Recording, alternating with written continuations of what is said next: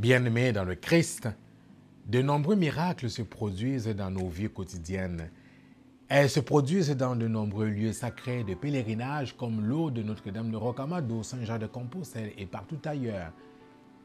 Elles attirent de nombreuses foules et plusieurs parmi nous croient en ces miracles.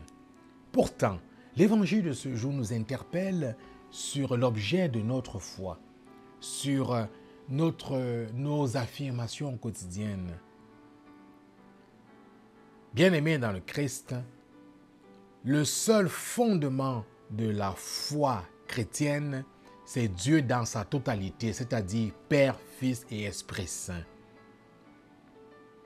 Les miracles bien-aimés dans le Christ provoquent chez nous la foi.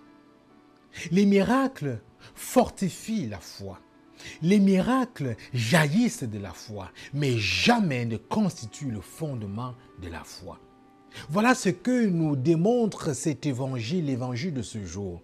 L'exemple de la syro-phénicienne nous montre qu'effectivement, c'est sa persévérance, sa persistance, sa persistance, sa foi qui provoque le miracle, c'est-à-dire la libération de sa fille de démons, et non pas l'inverse.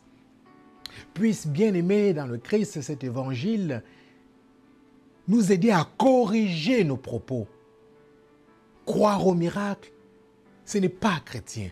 On ne croit pas au miracle. On croit en Jésus-Christ mort et ressuscité. On croit en Dieu le Père. On croit en l'Esprit Saint. On croit en l'action de la divine Trinité.